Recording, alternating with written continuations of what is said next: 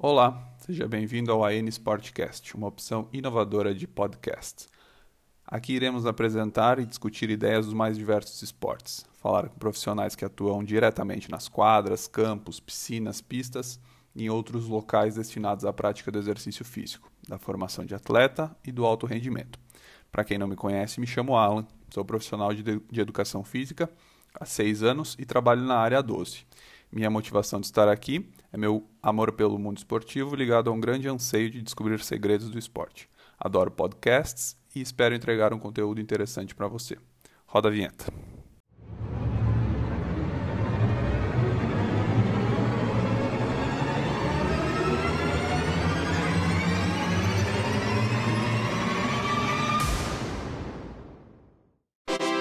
E o nosso convidado de hoje é o Marcelo Teles Girardi, 30 anos de idade, natural de Caxias do Sul, formado em Educação Física, bacharelado pela Universidade de Caxias do Sul, pós-graduado em Administração Esportiva e em Educação Física Escolar. Atualmente é regresso em Educação Física, licenciatura na UX. Entre diversos cursos na área, possui o curso de arbitragem de basquetebol pela FGB, Federação Gaúcha de Basquetebol. Marcelo atualmente é técnico no CIDEF, responsável pelo time de basquetebol de cadeira de rodas, e na Abax UX é responsável pela parte administrativa e os times femininos não competitivos.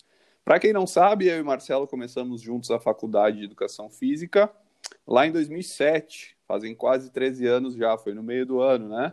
Eu vinha de, eu vinha de dois semestres de engenharia elétrica, acredite, mas resolvi largar e ingressei na Educação Física, que era realmente meu sonho. Naquela época, a escolha de turma era obrigatoriamente presencial, e apesar de sermos os dois de Farroupilha na época, e não, não nos conhecíamos. Mas logo no começo acabamos no, nos cruzando em diversas disciplinas e fazendo amizade. Amizade esta que perdurou pelo curso e agora segue pela vida. Seja bem-vindo, Marcelo. É um prazer bater um papo contigo hoje aqui no AN Sportcast.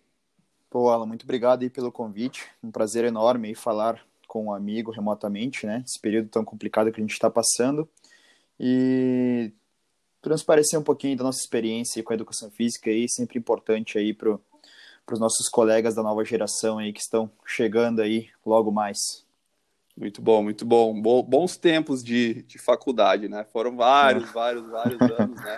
Duas, três, quatro cadeiras e isso perdurou por alguns anos. Com certeza. Legal. Marcelo, inicialmente gostaria que tu nos contasse sobre as duas instituições que tu trabalha. Primeiro, é, o que é o CIDEF?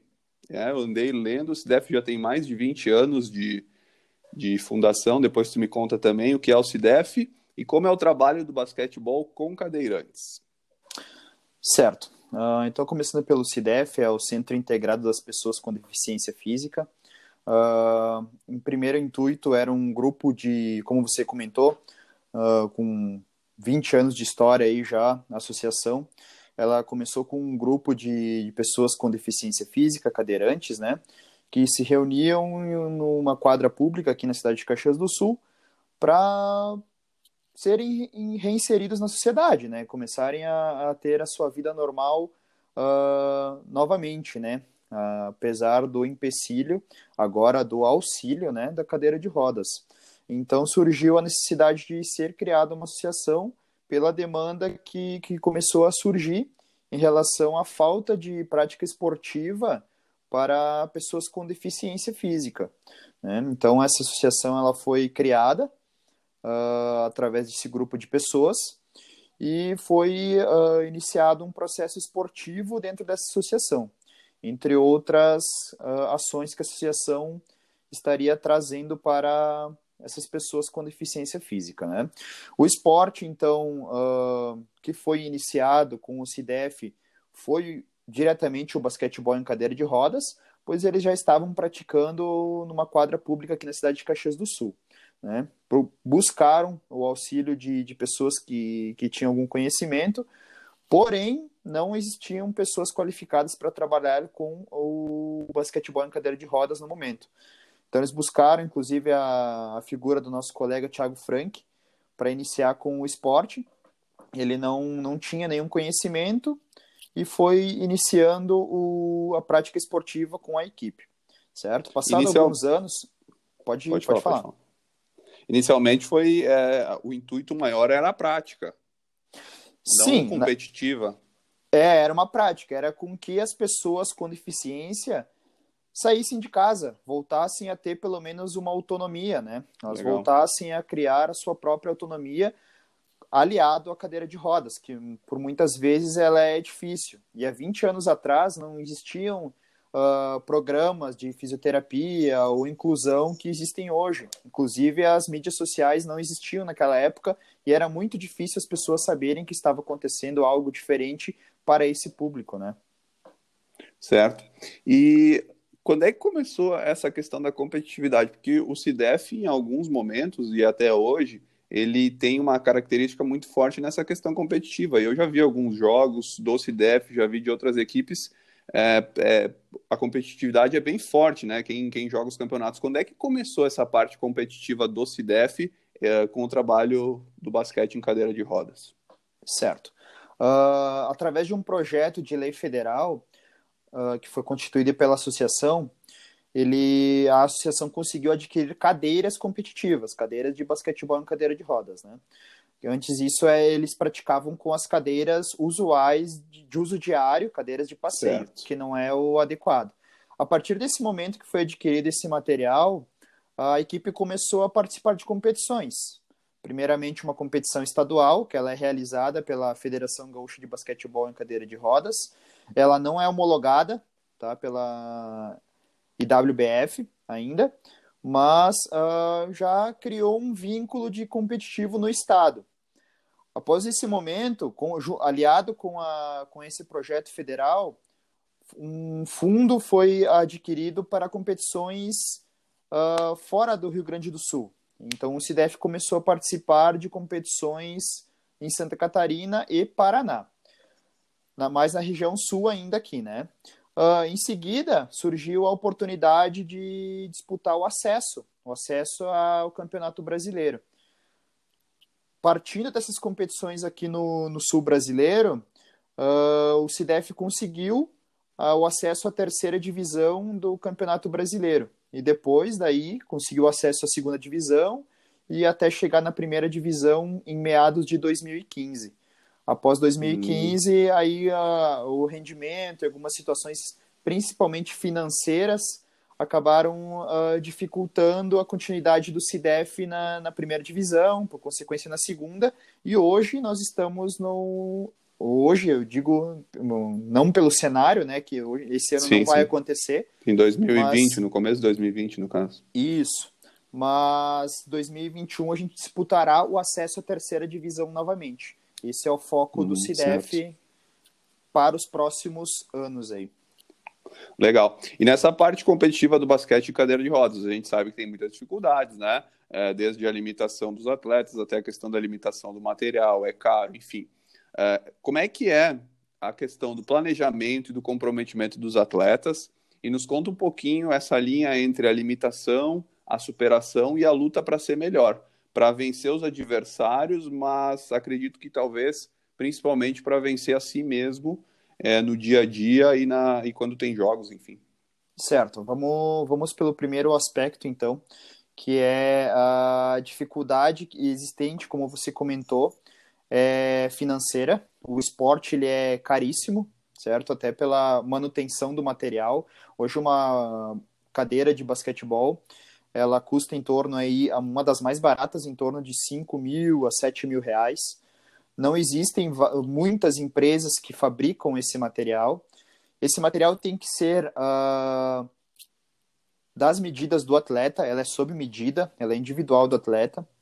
Então, começando por aí, questão financeira, certo? Segundo aspecto, uh, é um esporte que ele não tem uma renovação constante, né? Eu nem, nem gostaria que o esporte tivesse uma renovação, porque depende de alguns fatores, né? Seja um acidente de, de algum atleta, que ele vá se tornar uh, paraplégico ou tetraplégico, enfim, dependendo do seu nível de lesão, ou alguma outra situação que faça com que ele tenha essa condição de deficiência, certo? Uh, então, são atletas amadores, né, que talvez não tenham vivenciado nem o basquetebol na sua, na sua prática esportiva na escola Então, os atletas chegam bastante cruz na, na questão de quadra, então é um, é um aspecto que eu tenho que tornar o treinamento bastante homogêneo.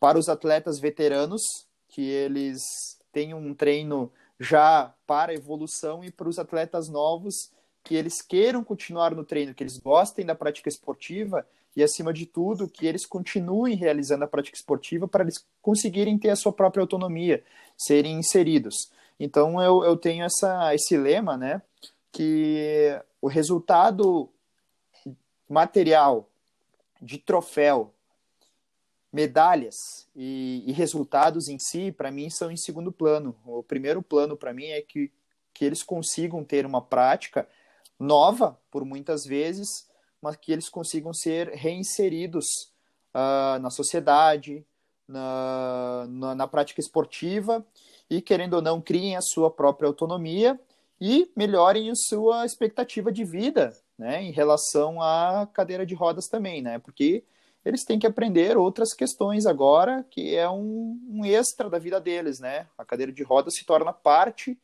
do corpo deles, né, e em outro momento, questões técnicas, né? O Rio Grande do Sul está bem atrasado ainda na questão do, do basquetebol em cadeira de rodas. Digo a questão de nível, né? De basquetebol em cadeira de rodas. Sim. E tem muito chão aí para a gente andar ainda para voltar a estar na elite brasileira, né? Na primeira divisão do Campeonato Brasileiro. E na sua, na sua maioria, é, os atletas que tu tem contato, ou de uma forma geral, como tu quiser colocar, os atletas são oriundos, na sua maioria, de que trauma? A grande maioria, acidentes de motocicleta. Uh, é o, o, a porcentagem predominante do, dessa questão. Aí existem outras questões, né? Assalto, uh, bala perdida, né? Uh, reagiram a alguma briga, alguma situação, Uh, tive um atleta, tem um atleta que foi. Ele era adolescente, ele se pendurou na goleira, a goleira caiu nas costas dele, ele uh, ficou cadeirante aí desde os 12 anos de idade. Então são várias situações aí que aparecem né, nesse meio.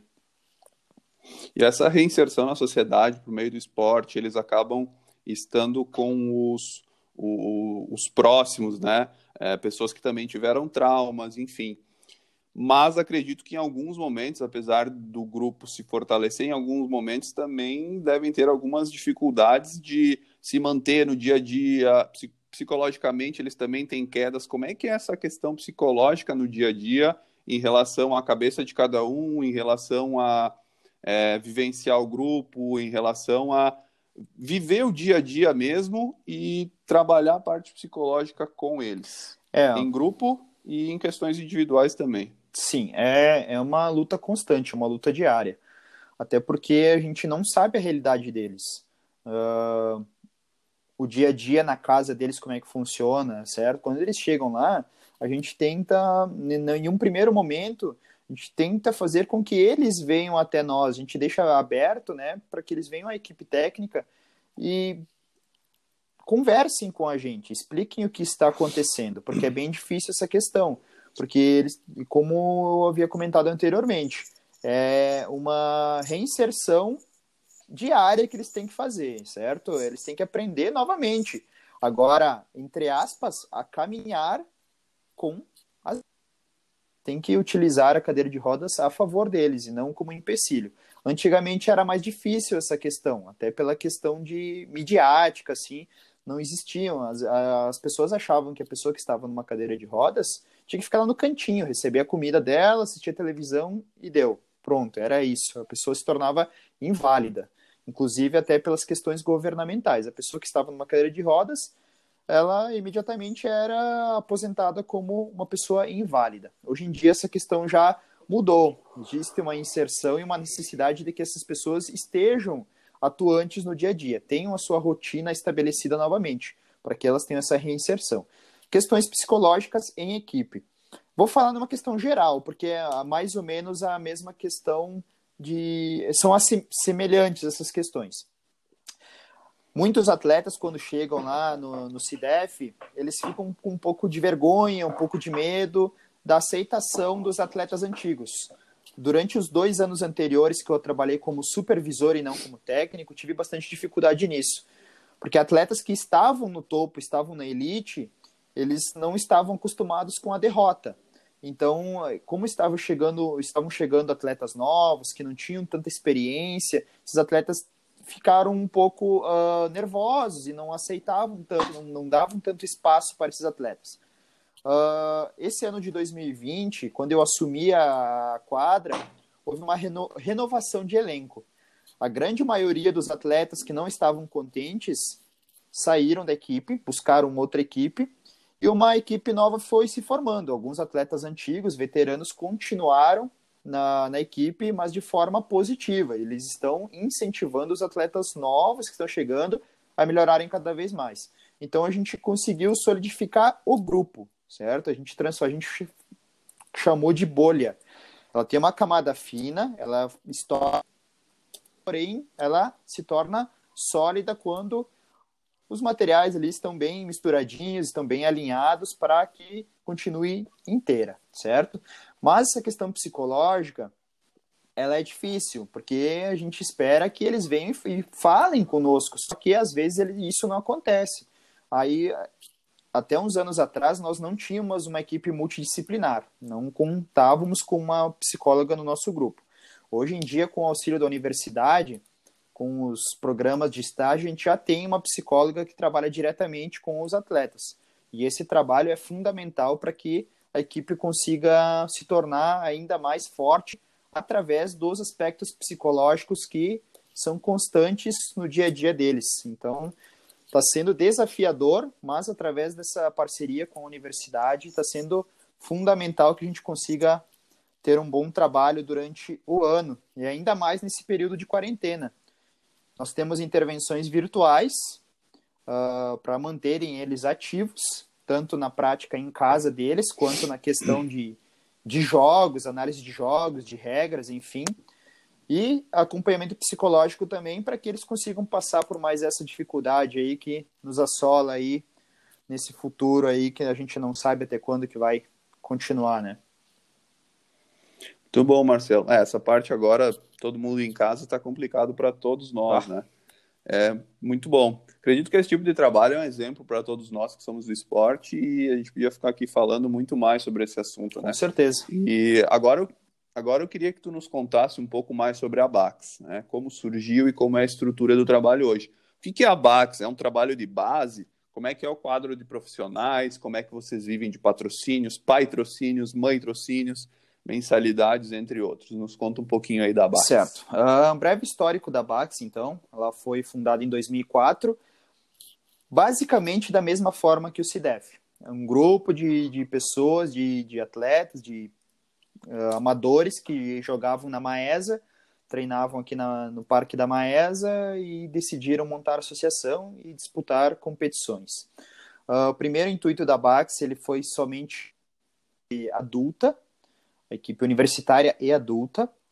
E em 2015 que uh, o presidente Eduardo Costa da associação recebeu o convite do professor Carlos Bononi, coordenador da Vila Poliesportiva, para assumir categor as categorias de base da Universidade de Caxias do Sul.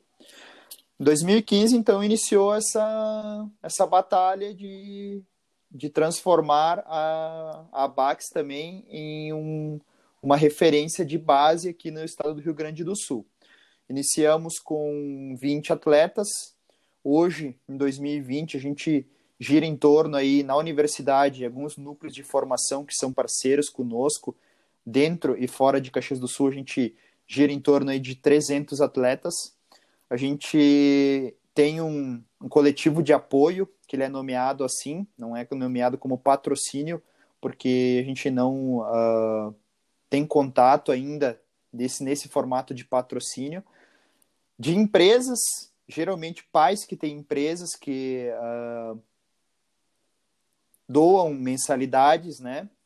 Uh, algum uhum. valor mensal para a associação.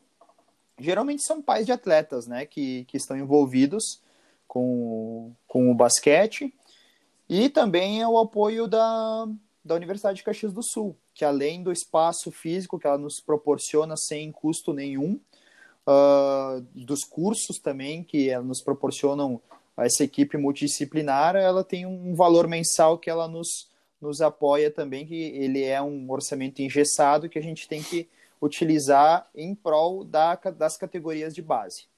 A gente diz... A gente sabe que no, a gente sabe que na, na formação aí tem sempre aquela galerinha que não consegue pagar também. Tem, você está falando dessa parte dos patrocínios e patrocínios, tem a parte social também dentro Sim, disso. com certeza. A gente tem alguns atletas que não têm condições, os atletas eles pagam mensalidade também. É a grande, a gente fala que o maior patrocinadores da associação são os atletas, que da grande, do grande montante que o valor que sai a gente consegue manter o quadro de profissionais trabalhando e também das competições anuais, né? E outras, material, enfim, insumos administrativos da, do grande montante é desse, desse patrocinador master, que são os atletas que a gente consegue fazer a roda girar durante o ano, né? E tu, tu, já me contou que vocês têm alguns núcleos. Como é que é essa relação com núcleos e a captação de alunos e atletas? Certo. Uh, uh, a gente tem parcerias com, geralmente com escolas particulares aqui na cidade de Caxias do Sul, onde a gente oferece uh, uma atividade extra classe para esses alunos, né? Bah, fica muito corrida a rotina para ir até a UX treinar.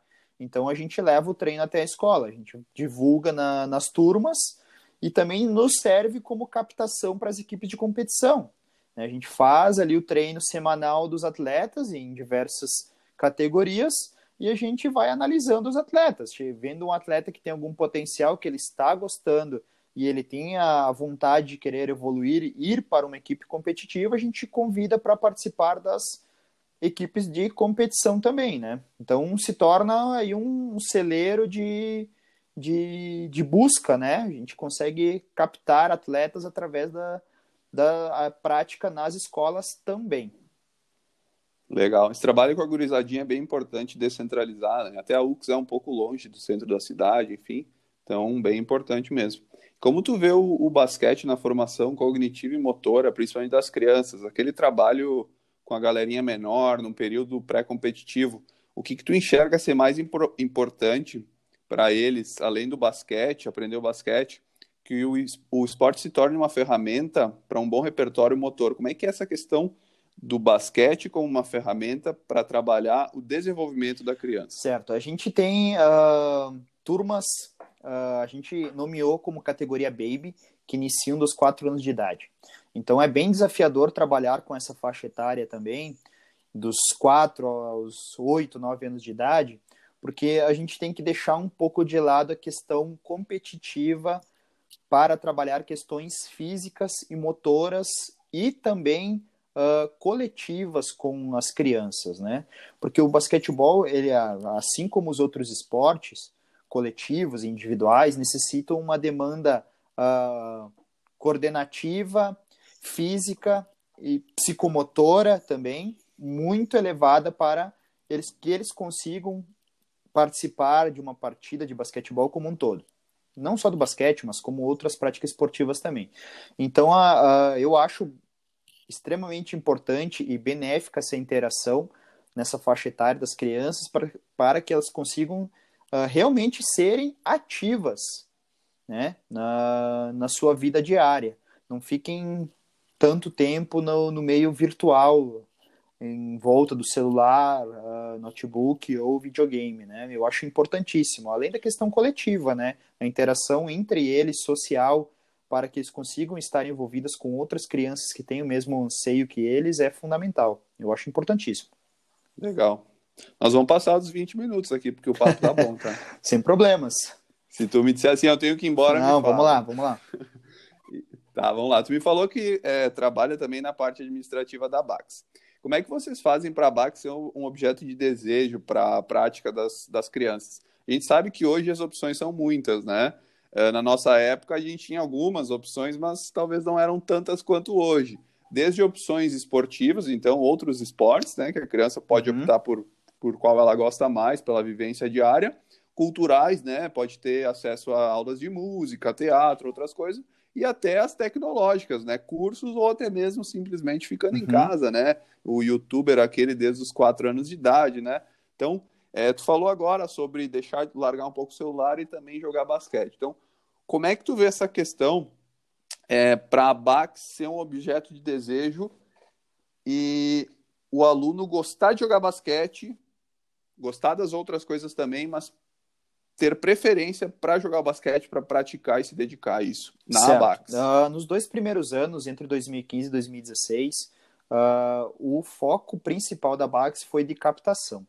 A gente nós tínhamos turmas até com 35 alunos hora ali, com um valor um pouco mais baixo de mensalidade, para que nós conseguíssemos captar atletas para o, pra, o passo seguinte, que era a partir de 2017 nós iniciamos a questão competitiva, criamos equipes de competição, equipes que estão disputando o campeonato uh, estadual gaúcho de basquetebol, através da Federação Gaúcha de Basquetebol, FGB. Então esse é um, do, um dos atrativos que faz com que a Bax seja um diferencial entre outras tantas atividades que as crianças têm, que os adolescentes têm. Como você falou, uh, seja elas físicas, esportivas, com outros esportes, seja cultural e seja também uh, tecnológicas, certo? Então a gente utiliza bastante essa questão da competição, dessa interação competitiva, para que eles tenham vontade, que os atletas saiam da equipe de captação, da equipe de iniciação, para a equipe de competição, que eles tenham esse anseio, né? Só que para isso a gente uh, lida com algumas questões, né? A gente não pode utilizar a mesma didática na equipe de iniciação na competitiva e vice-versa, né? Porque senão o atleta ele não vai querer certo. ficar. Eu falo atleta, mas a gente pode nomear como alunos, como, uh, enfim, né? Uh, acho que a nomenclatura mais ideal, né? A gente utilizar para o esporte, né?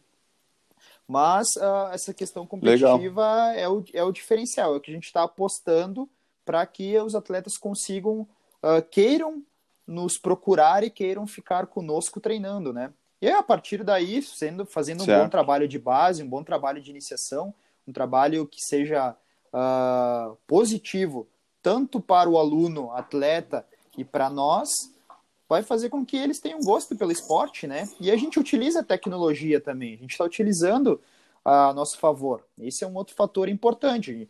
YouTube, grupo de WhatsApp com os atletas, sempre postando novidades, tanto da NBA quanto da NBB, quanto do campeonato argentino, certo. do campeonato europeu, para que eles tenham essa, esse anseio, essa vontade e utilizem as tecnologias, até o próprio videogame ali, fazer um camp ali de, de 2K, que eles falam, né? O NBA ali. NBA, para né? que Sim. essa interação conosco seja próxima e eles queiram estar conosco porque além do esporte, a gente se torna, a gente se torna amigos deles, né? Muitas vezes até quase pai dos alunos ali, porque a gente passa bastante tempo com eles, né? Sim. Essa interação é importante, a nossa proximidade com o esporte e com o aluno, né? E eles gostam de aparecer, gostam que a gente marque também, gosto, né? É bem bacana. Gosto. Legal, Marcelo. Então a gente começa numa ideia aí que a gente conversou agora sobre captação, é, e se tornar um objeto de desejo, algo que eles queiram estar inseridos, né? Mas nós sabemos que em qualquer esporte a chance de um atleta, aí já pensando na adolescência, de virar profissional e tornar o esporte um ganha-pão é pequena, né? É mínima, talvez, especialmente uhum. no nosso país. O que o Marcelo pensa ser mais importante na formação de um atleta para que este cresça com uma cultura esportiva, carregue os valores do esporte ao longo da vida independente de ser atleta ou não. Certo. Uh, eu venho de uma prática esportiva frustrada, né? Uh, o basquetebol hoje é, o amor da minha vida novamente. Foi há muito tempo atrás pela, pela prática esportiva como atleta. Uh, tive o sonho né, de, de ser um, o anseio de ser um atleta profissional. Infelizmente, por questões físicas, uh, características físicas e hereditárias. Eu não tive dois metros de altura, né? Infelizmente, eu parei de crescer aí com 14, 15 anos de idade. Uh, com 1,60m? 1,75m. 1,75m. uh, no mini basquetebol, dominava o garrafão, né? Com a, com a tabela 2,30m. parei de crescer, tive que virar ala, de ala tive que virar armador, e aí, então, de... depois, foi depois fui pro banco, né, enfim. e aí, uh, deixei o basquete um pouco de lado. Na universidade, uh, meu primeiro semestre também não foi de educação física, voltando à nossa conversa lá na, no início da conversa, foi de ciência. É, a gente se encontrou no segundo semestre de Isso, 2007, meu primeiro né? semestre foi de... Tu tinha terminado meu, a escola. Meu primeiro né? semestre foi de ciência da computação. E, ah, Certo. Aí disse, bom, vou ir para educação física, que era o que eu queria, e, na educação física tive outras experiências, né, com academia, com a área fitness, que eu não, não manjo, não, não gosto, não gosto nem de ir para academia, gosto de estar na quadra. Então, uh, me achei novamente, né, a partir do estágio que eu, que eu fiz na Bax, uh, no ano de 2015, antes de me formar, e aí reacendeu a chama do, do esporte, né?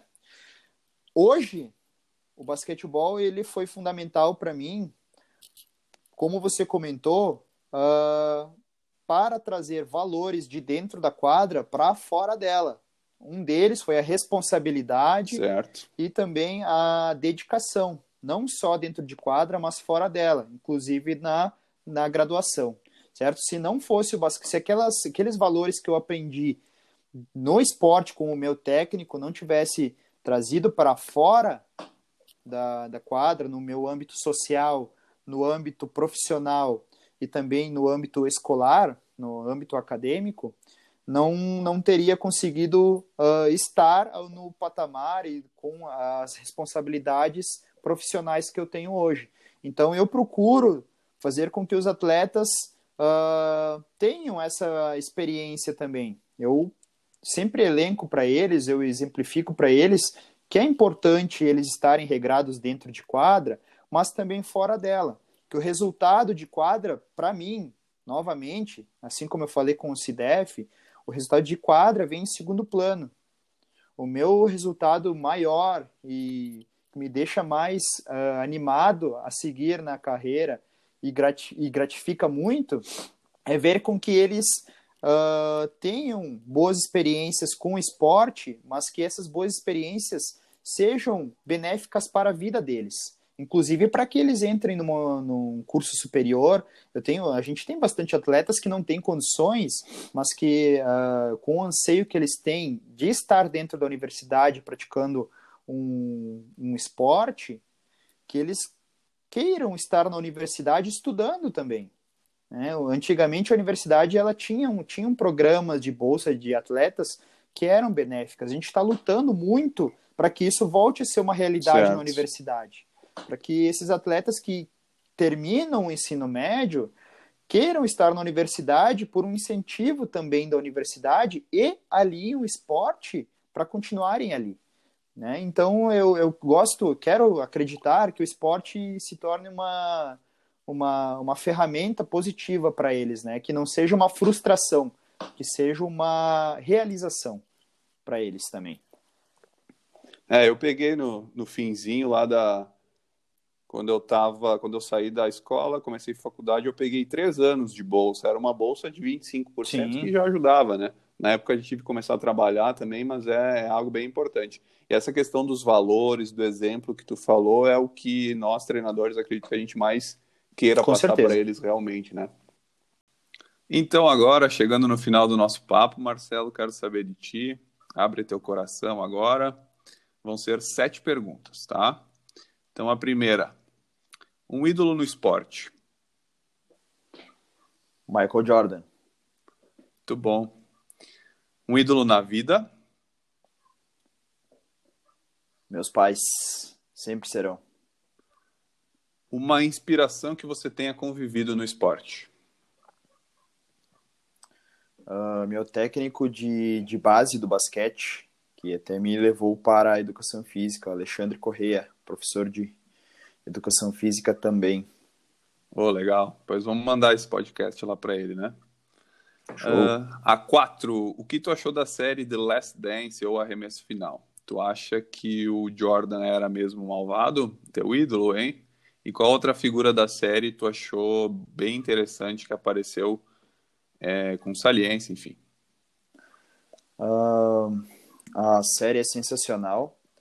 Uh, Michael Jordan foi um visionário desde sempre, tanto é que o documentário foi autorizado a, a ser exibido agora por ele. Era uma cláusula que ele tinha uh, na gravação desse documentário. Em relação aos treinamentos, ele era um, uma pessoa malvada, sim, mas porque ele queria que os colegas dele fossem tão bons quanto ele.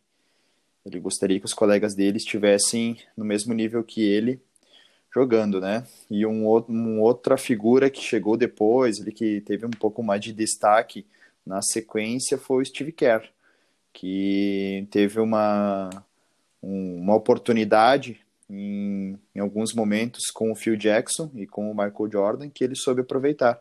E até hoje ele é uma pessoa de sucesso aí, foi de sucesso, tanto como jogador e agora como, como técnico também aí do Golden State Warriors, campeão aí por algumas vezes aí como técnico também. Pô, legal de falar do Steve Kerr, ele foi quase um coadjuvante durante toda a série, né? Ele aparecia falando, enfim, mas não apareceu muito nos jogos e foi aparecer no final, né?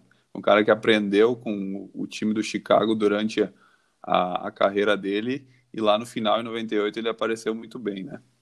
Isso aí. Uh, o que tu já fez no basquetebol que te deixa orgulhoso, Marcelo?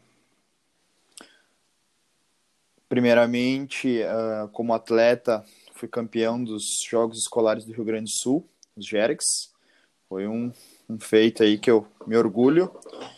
E agora ser educador, né, técnico e também né, nas categorias de base aí do no esporte rio-grandense, mais precisamente no basquete. Então, e o que tu faz atualmente? Acho que tu já respondeu, né? Mas o que tu faz atualmente no basquete que te deixa orgulhoso? Ensino. Legal. O que tu sonha em fazer no esporte que ainda não fez? Uh, gostaria muito de defender a, a seleção brasileira em algum momento da minha vida, não mais como atleta, obviamente, mas como auxiliar técnico ou até mesmo comandando alguma equipe, tanto de basquetebol como de basquetebol em cadeira de rodas. Muito bom, nosso papo foi excelente.